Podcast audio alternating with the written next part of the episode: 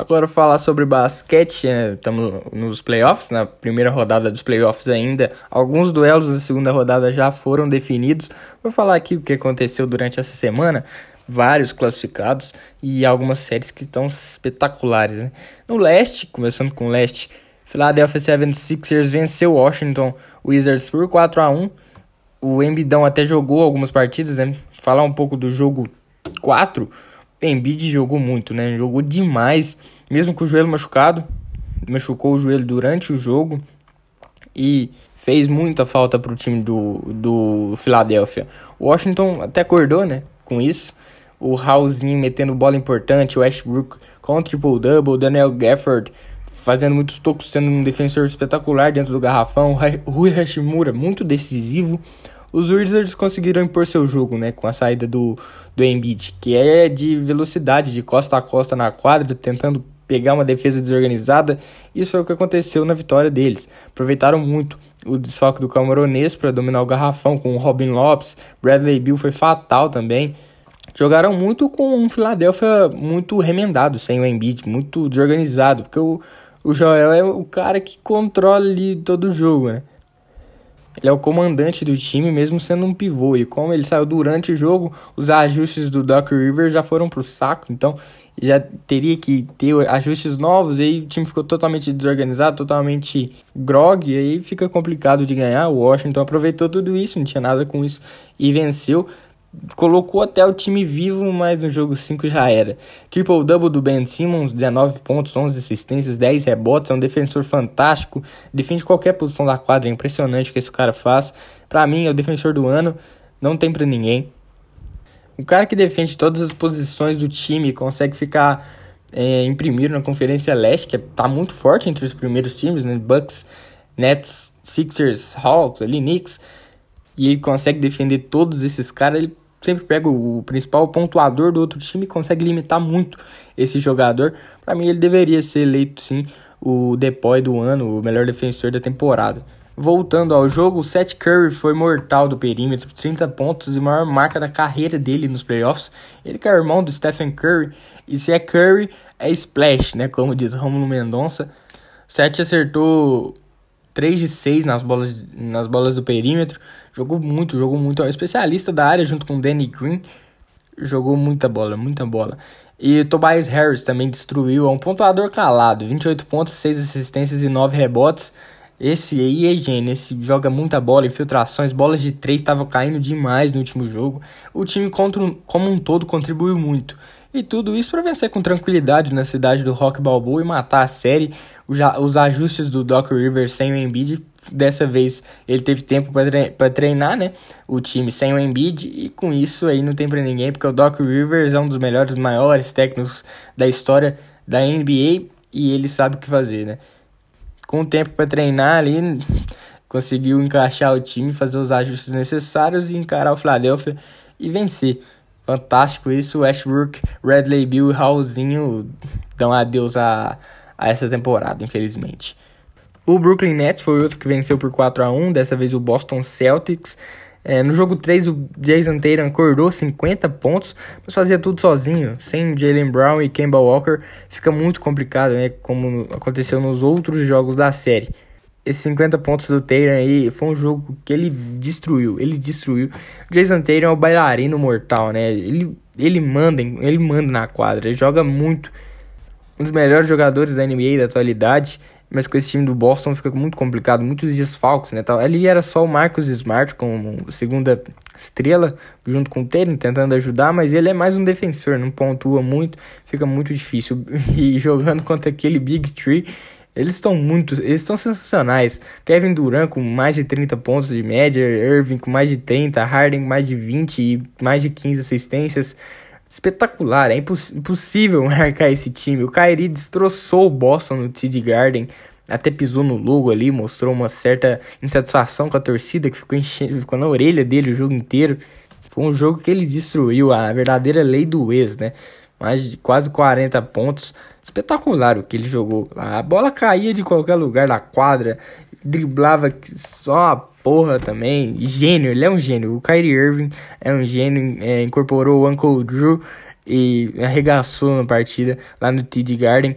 Isso no jogo 4, né? E com os três juntos, um sempre acaba tendo muito espaço, né? A defesa, a defesa fica focando do um, dois, e o outro ali só na, só na beirada fica aproveitando e metendo muito ponto. Aí foca no outro, o outro fica livre. É sensacional, é sensacional, é apelação completa, não tem como marcar esse time. Média de mais de 85 pontos por jogo, somando a, a pontuação dos três. Cara, é sensacional. Nenhum outro trio teve médias tão altas em toda a história da NBA. Os três sendo fatais para decidir a série contra Boston. 4 a 1 fora o show, performance maravilhosa de todos. James Harden no último jogo até anotou um triple-double, no jogo 5, né? Pra fechar a tampa do caixão, 34 pontos pro Barba. Tava sensacional, mas assistências de quem conhece o jogo mesmo, fora as bolas triplas né, do time. Mais de 40% de aproveitamento em praticamente todos os jogos da série, é uma dominância do perímetro fantástica e importantíssima. Isso é o que fode, né? É, jogou, é, tem alto aproveitamento na bola de três. Os três marca dois, um fica livre. É impossível marcar esse time, é, é impossível. Não tem como. Pra mim, só se o Lakers encaixar mesmo e que vai ter chance, cara. Porque é, é impossível marcar esse time, não tem condição. É bola de três, é jogador livre infiltrando. Então o Joe Harris que fica fica ali só na meiuda, escondidinho ali, acerta a bola de três. Ah, é impossível. Esse time é fantástico do Brooklyn Nets, é uma apelação completa. É complicado jogar contra eles. O Tatum jogou demais nesse jogo, no jogo 5. 32 pontos, mas foram completamente ofuscados. Esse Brooklyn, se chegar, não tem condição. Não tem condição. É, desse jeito que tá, eles vão ser campeão da NBA. Não tem, não tem como marcar esse time. É fantástico o que eles fazem em quadra. O Milwaukee Bucks venceu 4 a 0 Miami. Varreu bonito o Milwaukee. É Alguém traz a vassoura, né? Milwaukee entrou querendo uma vingança contra o Heat. Contiveram muito bem a estratégia de Miami de fechar a marcação toda no Yannis Antetokounmpo para diminu diminuir o volume do grego. Isso deu muito certo. O Milwaukee teve essa estratégia de não deixar eles é, fazerem essa marcação no Yannis e o grego arregaçou, né? Os Bucks arregaçaram, dominaram em praticamente todos os jogos, tirando o primeiro que foi decidido na última bola da prorrogação. Isso porque o Milwaukee entrou em quadra tenso, né? Pressionados pelas últimas temporadas, é, entrando nos playoffs, sempre perdiam, sempre faziam feio, mas o restante dos jogos foram extremamente tranquilos, mostrando a força desse time, né? Esse time aí é plenamente favorito também, é, ali para disputar com Lakers, Nets, Philadelphia. Sem Embiid fica complicado pro Philadelphia também. O, a diferença do Heat dentro e fora da bolha é notória, né? Todos sem pressão, não. Um time cheio de garotos. É, eles chegaram lá na bolha sem pressão nenhuma. Não tinha obrigação de nada. Ficaram em quinto na conferência. Não tinham obrigação de vencer nada. Chegaram extremamente tranquilos, sem pressão, sem nada. Chegaram e meteram o pé na porta. Chegaram lá na final, perderam pro Lakers, era impossível para aquele LeBron e Anthony Davis, mas chegaram sem pressão nenhuma. E fora dela, com ainda torcida nos, nos ginásios, fica completamente complicado. E com o Jimmy Butler vindo de lesão, Duncan Robinson sofrendo lesão durante a temporada, fica muito difícil. É, a diferença deles dentro e fora da bolha é impressionante. Tem que ajeitar isso logo para a próxima temporada, senão vai ficar complicado. Chamar alguns jogadores experientes, porque senão fica difícil do, do Hit brigar ali por coisas maiores nos próximos playoffs ou até na temporada regular. É. Falando da última série do leste, New York Knicks perdeu por 4 a 1 para o Atlanta Hawks, esse duelo do quarto contra o quinto, a Atlanta que é o quinto. É, falar um pouco dos Knicks, que reviravolta na carreira do Derrick Rose, né? É, sofreu muitas lesões lá em 2010, 2011, quando ele foi eleito MVP da NBA jogando pelo Chicago Bulls. Ele que fazia estrago na liga, chegou às finais, inclusive, mas não venceu e de lá para cá veio sofrendo, sofrendo muitas lesões, constantes lesões que o atrapalharam demais. Né? No Minnesota, no Detroit. E essa reviravolta na carreira dele jogando pelos Knicks foi fantástica, né? A gente tá vendo ele no mais alto nível novamente jogando muito pelos Knicks, vindo do banco, é verdade, mas atuando de maneira como ele é o principal armador do time. Ele joga como se fosse o principal armador do time, 30 pontos, 25 pontos. No último jogo foi muito mal, só 6 pontos, mas acontece, o time todo dos Knicks estava muito mal. E o Derrick Rose estava arregaçando, ele estava arregaçando E ainda bem que temos ele de volta ao páreo novamente. Ele é um jogador fantástico, não pode ser descartado de nada nunca. O Julius Randle, muito mal na série, né? A diferença dele na temporada regular e nos playoffs é muito grande. No temporada regular foram médias de 24.1 pontos, 45% de arremesso de quadra e 41% nas bolas de 3. Nos playoffs foram 18 pontos por jogo, 29% de aproveitamento no arremesso de quadra e 33% nos arremessos de 3 pontos. É notória isso que aconteceu, provavelmente sentiu muita pressão, principalmente da torcida, porque a torcida dos Knicks não estava indo ao, ao ginásio na temporada regular. E para um jogador jovem como ele, que nunca teve essas. nunca sentiu a pressão de um New York Knicks, fica, fica muito difícil. Mas ele tinha que jogar o que sabe, né? Jogar o que sabe, não importar com a pressão. Infelizmente isso aconteceu e, e foi fatal pro, pro, pro time de Nova York. Ele era o principal jogador do time. E isso não aconteceu nos playoffs. Foi, foi fatal para a derrota, porque o time sem ele fica extremamente desequilibrado, né? Então fica, fica foda. O time até teve uma boa movimentação de bola e boa seleção de arremessos nos primeiros jogos, mas tudo isso não adiantou de nada, né? O Trey Young jogou, jogou absurdo que esse cara jogou. Incorporou o modo Ice Tray, né? Extremamente gélido que série fez o garoto, né? Entrou na mente dos Knicks, que é um time muito inexperiente e ele é extremamente provocador. As médias dele na, sé na série foi fantástica. 29.2 pontos por jogo, 9.8 assistências, 2.8 bolas de 3 por jogo, 44.1% de arremessos de quadra certos, né? O que esse cara jogou foi brincadeira, cara. Talvez o melhor jogador dos playoffs até aqui se não tivéssemos um tal de Luka Doncic jogando na NBA. Mas o que o Trae Young jogou foi brincadeira. Não tem condições. Isso no primeiro playoff dele, extremamente provocador, sabendo lidar com a torcida, sabendo é, entrar na mente do, do adversário. Excelente que esse cara joga, cara. É bola de três a rodo, é infiltração mortal, é floater. É espetacular que esse cara joga e só se juntou a Michael Jordan como os únicos jogadores visitantes a marcarem 30 pontos ou mais em três jogos consecutivos no Madison Square Garden nos playoffs. É absurdo isso, cara. O cara simplesmente se igualou a Michael Jordan. Simplesmente. Só isso. Ele vem se estabelecendo como um dos principais jogadores da NBA atualmente, é um dos que essa próxima geração da NBA que tá vindo é fantástica. Luka Doncic, Trae Young, Jamoran, Devin Booker, Jason Tatum, Donovan Mitchell, Jamal Murray, Nikola Jokic. Ah, é fantástico isso que a gente vai ter pelos próximos anos. É, essa passagem de bastante Steph Curry, LeBron James, Kevin Durant, Chris Paul vai ser excelente, porque a próxima, próximas caras da NBA é fantástica. Trey Young sendo um dos principais jogadores dessa, dessa nova era. Os Hawks dominaram quase todos os quesitos né, do jogo. Milharam nas bolas de três, convertendo arremessos decisivos, transições rápidas Além de que os Knicks não conseguiam encaixar a defesa no Trae Young. O Arruaceiro meteu só 36 pontos e 9 assistências no último jogo, no jogo decisivo. O Trae Young é o principal pontuador de Atlanta, disparado. O time da Georgia se mostrou muito mais forte, tendo excelente jogo coletivo e sabendo controlar a vantagem. São jogadores que sabem jogar tanto fora quanto dentro do garrafão, muito versáteis e têm uma defesa incrível. Todos têm qualidade nesse quesito. Deixaram a bucha para New, New York no jogo 5, né? Eles não tinham obrigação de ganhar, quem tinha era Nova York. E entraram no, no Garden extremamente tranquilos, não deram chances para o mandante. É, é, incrível isso. Jander Hunter, é, Kevin Herter, o Danilo Gallinari, Bogdan Bogdanovic, John Collins, Clint Capela são jogadores extremamente fortes e que sabem chamar responsabilidade, né? E muito bom ver o Trey reverenciando o Garden depois do jogo, depois de ter silenciado o Garden, é, calado a boca de todo, todos os torcedores do Garden.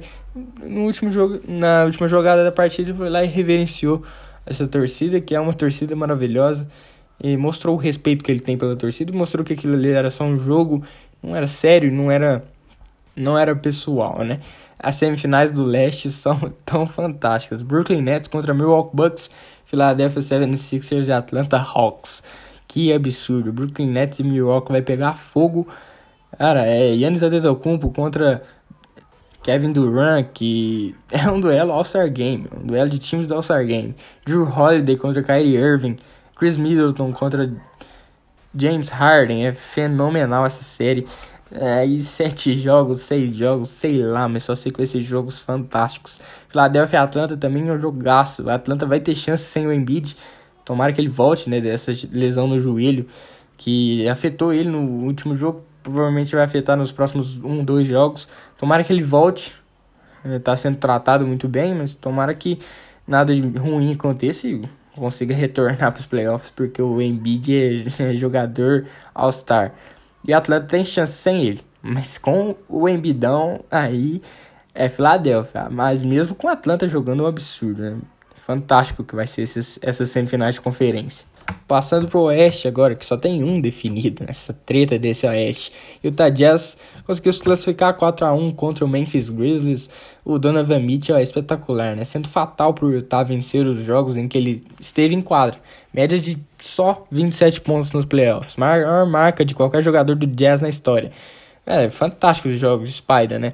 Ele mostrou sua importância no time com essa série, fantástico. O Mike Conley também, sendo o homem do perímetro, a bola sobrava nele, ele matava. Rudy Gobert, um animal dentro do garrafão, que defensor, também candidato pro, pro melhor defensor da temporada, mesmo achando ainda que é o Ben Simmons. Jordan Clarkson, muito importante na segunda unidade do Jazz, liderando esse quesito. Cara, as bolas de três do Utah arrebentam qualquer um. É jogo, é jogo direto com praticamente 50% de aproveitamento nesse quesito. É um absurdo. Além da ótima rotação desse time. É fantástico. Uma das melhores da NBA. É só Bojan Bogdanovic, é, Royce O'Neal. Jogadores fantásticos. É um baita time coletivo e isso mostra a força deles. Né? O, for, o forte deles é o coletivo e o Donovan Mitchell. O resto eles podem encarar qualquer um de igual para igual, que não que vai dar bucha, é, é extremamente forte no quesito de rodar bem a bola, saber a melhor hora para atacar, saber a melhor hora para pontuar, saber rodar a bola até no final do jogo, né, no momento clutch. É importantíssimo isso. Mas o Jamoran não queria deixar barato, né? Ele teve média de 30.2 pontos 8.2 assistências e 48% de, de aproveitamento no arremesso de quadra no seu primeiro playoff, um recorde de um jogador dos Grizzlies. Que ele jogou foi brincadeira, não estava querendo ceder de jeito nenhum essa desclassificação, mas foi difícil e impossível, não aconteceu. Tentou com as suas bolas triplas que estavam caindo com muita frequência, os floaters, é, ataques ferozes à cesta, sendo o protagonista para as fortes transições do Memphis. Mas infelizmente não deu certo dele se classificar, não deu certo dele vencer mais um, venceu só o que o Donovan Mitchell não tava. O Dylan Brooks também é fenômeno, marteladas sensacionais no ar, um monstro defendendo o perímetro. Mas não teve jeito, né? Memphis tem só um quinteto titular que jogou muito: Kyle Anderson, Jaren Jackson Jr., Jonathan Valanciunas, o Brooks e o Moran. Fora isso, o time não colabora, então fica muito difícil. Necessita de peças urgentemente se quiser br continuar brigando na pós-temporada. É muito complicado conter o melhor time da temporada regular. Se, os se o Memphis tivesse pelo menos uma peça boa no, na segunda unidade, aí seria fantástico e conseguiria brigar de igual para igual para Memphis, mas para o Utah, né, perdão, mas não aconteceu. O Utah que voltou a jogar bem, né, com a volta do Spider Mitchell, como comentei, Regularidade voltou. O jogo coletivo do Jazz é muito bom, como eu comentei. E no último jogo, que fechou a série, o jogo 5, foi a quarta partida do, Jordan, do Donovan Mitchell, perdão, que ele teve pelo menos 30 pontos e 10 assistências nos playoffs. Ele é o mais jovem a atingir essa marca no, no, na história da franquia. E um grupo que ainda conta com John Stockton e Darren Williams. Só isso. E o Jazz agora espera é, Dallas Mavericks e Los Angeles Clippers na próxima fase. Aí é, é pega pra capar com qualquer um. Falar agora de Phoenix Suns e Los Angeles Lakers, tá no momento 3 a 2 pro Phoenix. O que o Anthony Davis estava jogando era brincadeira, né? Infelizmente ele se machucou, uma distensão na virilha esquerda, não jogou o jogo 5 e também não vai jogar o jogo 6, provavelmente. Infelizmente isso aconteceu, né? Jogos 2 e 3 ele teve 34 pontos, um absurdo que esse cara jogou. Junto com o LeBron James, que tava clutch. O LeBron tava sensacional nessa série, só decidindo o jogo, mas não, tá, não tinha como, né? O Chris Paul lesionado tava sendo decisivo demais pro Suns. A saída do, do AD ajudou demais. Drake Crowder foi muito importante, convertendo arremessos de longa distância. Phoenix praticamente doutrinou nesses jogos. Mas o jogo 5 foi Esse foi a sacolada do Suns, 30 pontos de vantagem fora o baile. Chris Paul e Devin Booker lideraram as ações do Suns. Eles jogaram muita bola. Chris Paul ali na armação, Devin Booker sendo o pontuador, sendo, sendo cravando, cravando facão. O LeBron estava tentando de todo jeito, 24 pontos e 6 bolas de 3 convertidas, para vocês terem uma ideia, só, só 6. Mas não evitou a derrota devastadora de LA. O time dos Lakers errou tudo que tentou. Eles ficam extremamente desnorteados sem o Davis. A dupla de armadores do Lakers não acertou nenhum arremesso pra vocês terem ideia. Dennis Schroeder foi péssimo, 0 pontos em 9 tentativas. E ainda tava querendo ganhar 20 milhões de dólares por ano. Aí não, né? Pelo menos seja o segundo principal jogador sem o Anthony. Sem, quando o time não, não pode contar com o Anthony Davis, né? Não fez nenhum ponto de 9 arremessos tentados. Não é que ele tentou 2, 3 e ficou ali na armação. Ele tentou 9. É, é impressionante. O cara ainda quer ganhar 20 milhões de dólares por, por ano. Aí não dá. Esse time do Lakers foi péssimo. Foi uma das piores atuações do, do Lakers na história. Tô falando sério. A vitória do Phoenix foi construída no primeiro tempo, uma arrancada de 21 a 2 maravilhosa, uma vitória incontestável, uma das piores derrotas da história da franquia californiana nos playoffs. O Devin Booker fez um jogo de tirar o chapéu, Cara, o que joga esse, joga, esse jogador é impressionante, matando bola de todo lugar, um fenômeno. 30 pontos para ele nesse jogo decisivo. E o CP3, né, o Chris Paul, preocupa pro jogo 6, infelizmente. Sentiu o ombro de novo. O armador está sendo essencial para o alto desempenho do Phoenix. Ele que comanda todos os jogadores, ele que controla DeAndre Ayton, Devin Booker, Jay Crowder, ele que manda a bola para eles, ele, ele que fomenta todos esses jogadores. Sem ele fica muito difícil. E papai Lebron está em papai Lebron está em apuros, infelizmente. Primeira vez que ele perde dois jogos seguidos na primeira rodada dos playoffs. Não sei o que, vai acontecer com esse Lakers não. Felizmente aí papai Lebron deve ficar fora das semifinais de conferência. Falar de outra, outra série espetacular, Denver Nuggets e Portland Trail Blazers, 3 a 2 pro Denver nesse momento. Que série fenomenal, né?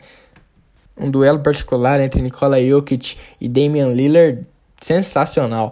Do Portland, as bolas de três estão caindo com muita frequência, né? Um time com CJ McCollum, Norman Powell, Carmelo Anthony, muito bom, muito bom mesmo. No último jogo não jogaram nada, mas é um time de nomes muito bom no papel, né? O Carmelo Anthony voltando a jogar muito, que jogador, mesmo quase aposentando, tá jogando demais, tá sendo muito importante. No último jogo não jogou bem, como comentei, e dos Nuggets, Facundo Campasso também não jogou muito bem, mas foi importantíssimo nos outros jogos ali na armação, acertando bolas de três com frequência. Ele era um dos melhores jogadores da Europa quando atuava lá pelo Real Madrid e veio com, com status de gênio, né? de armador que armador argentino que tem muita qualidade. Cara, que jogo 5 foi esse? Esse jogo 5 foi um dos melhores da história da NBA, certamente. Um 147 a 140 que vai ficar para a história. Duas prorrogações extremamente emocionante. O Damian Lillard com 55 pontos, 10 assistências e 12 de 17 é, bolas de 3 convertidas do perímetro. É um recorde de bolas triplas em um jogo de playoff, superando o Clay Thompson né, com 11. Ele é o, prim... o Damian Lillard foi o primeiro jogador com mais de 50 pontos, mais de 10 assistências e mais de 10 bolas de 3 convertidas na história da liga. Cara, o Lillard é um gênio. Foi a terceira maior pontuação de jogador em que o time perdeu o jogo nos playoffs, atrás do Jordan e do Donovan Mitchell. Que atuação absurda do armador do Portland, né? Step backs mortais, um contra um que ninguém segura. Um monstro, absurdo que ele fez no Colorado, só 70% de aproveitamento nos arremessos de quadra e do perímetro. Fez tudo, mas não deu em nada, infelizmente. Um jogo extraordinário dele. Em um jogo que o Denver começou dominante, mas Portland foi ali no Dame Time que as coisas mudaram. Ele conseguiu arrancadas fenomenais para o time, o Dame, Damian Lillard. Porém, o time não ajudou, né? CJ McCollum perdeu uma última posse pisando fora da quadra. Nossa, foi bobeada imensa, bobeada de juvenil. Errou enterrada simples. Não teve um para ajudar o Dame. Nem Noé carregou tanto animal, cara. Impressionante o que o time do Denver não, o time do Portland, perdão, não jogou. Não tinha nenhum para ajudar o, o Lillard. 55 pontos solitários do time e ainda conseguiu fazer, ainda conseguiu colocar o time vivo na segunda prorrogação. Impressionante. Foi ali no último, na última jogada do, do tempo normal, última jogada da prorrogação, metia bola de três para tacar um balde de água fria nos Nuggets. Mas aí só ele fica muito difícil, né? E quem decidiu mesmo foi o Nikola Jokic. 38 pontos, 11 rebotes, 9 assistências, 4 tocos. o que jogou o Sérvio também foi sacanagem, né? Que duelo entre os dois. Que duelo entre o, o Jokic e o Dame. Fantástico isso, fantástico. O Monte Morris e o Michael Porter Jr. jogaram muito basquete também nesse jogo 5 e que jogaço. Uma overdose de loucura nos playoffs, né? Jogo, jogo de playoff é assim, jogo de playoff é assim na NBA.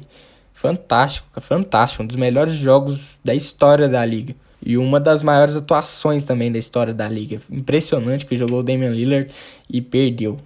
É complicado isso último duelo da, dessa primeira rodada de playoffs no Oeste é Los Angeles Clippers e Dallas Mavericks. 3 a 2 pro Dallas nesse momento. Quem jogou em casa perdeu até aqui, né? No jogo 4, o Porzingis muito ruim, ruim, horrível que ele jogou.